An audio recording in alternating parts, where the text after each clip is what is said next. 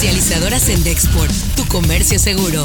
Presenta Notigape, el podcast La Mañanera. Porque el Fonden era un hoyo de corrupción. Eso era el Fonden.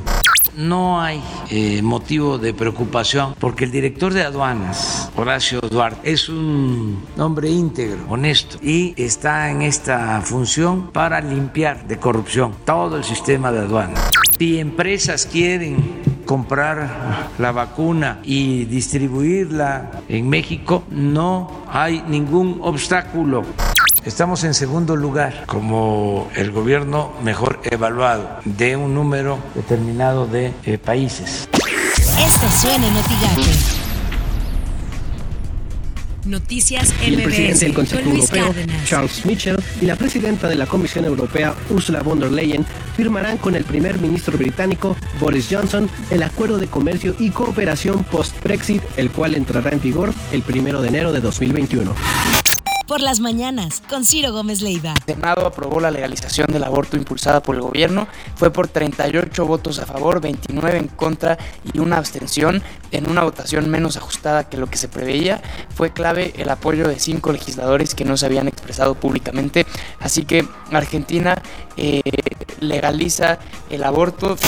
Así las cosas en W Radio. El libro es una invitación a entender que la práctica de la extorsión que tenemos en México y es tan extendida, tan común, tan cotidiana, en el fondo representa un freno a la inversión, un freno al crecimiento, a la creación de empresas, al crecimiento de las empresas, a la demanda de trabajo y que por lo tanto quizá la razón principal por la que México no ha crecido o no crece como merece y como puede es precisamente que tenemos en la sociedad y en la economía mexicana una muy arraigada cultura de la extorsión Imagen informativa con Pascal Beltrán del Río. Sin embargo, Protección Civil de Tamaulipas desmintió el oficio presentado en la conferencia de prensa de la Comisión Federal de Electricidad para acreditar el reporte hecho por el incendio que habría sido la causa del apagón que alcanzó a más de 10 millones de personas.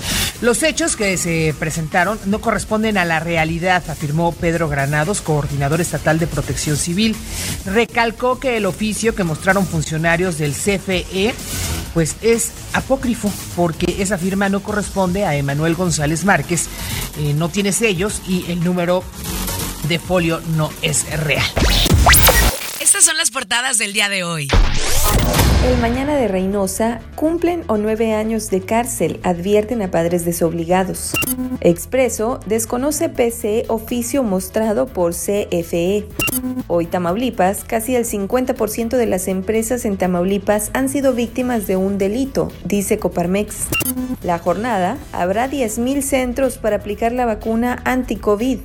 Milenio consultan empresas mexicanas a Rusia y Pfizer sobre vacunas. El economista, explicación sobre el apagón generó más humo que incendio causante. Notigape renuncia Federico Pérez a Coordinación de Protección Civil y Bomberos de Reynosa. Lo que tienes que saber de Twitter. Arroba CNNEE e. el Senado de Argentina aprobó la madrugada de este miércoles el proyecto de ley de interrupción legal del embarazo que permite acceder libre y legalmente al aborto hasta la semana 14 de gestación. Arroba sin embargo MX. Reino Unido aprueba la vacuna de Oxford y AstraZeneca contra COVID. México apartó 77.4 millones. Arroba Telemundo 40. Las tarifas de los trámites migratorios no aumentarán. Arroba Reuters Latam. Enfermero de California da positivo más de una semana después de recibir vacuna de Pfizer. ABC. Arroba el-universal-mx luego de que en la mañanera de AMLO se denunciara que familiares del director de hospital recibieron la vacuna anticovid, Salud del Estado de México señaló que por un error en el registro personas extras fueron vacunadas. Comercializadoras en Dexport, tu comercio seguro, presentó Notigape, el podcast.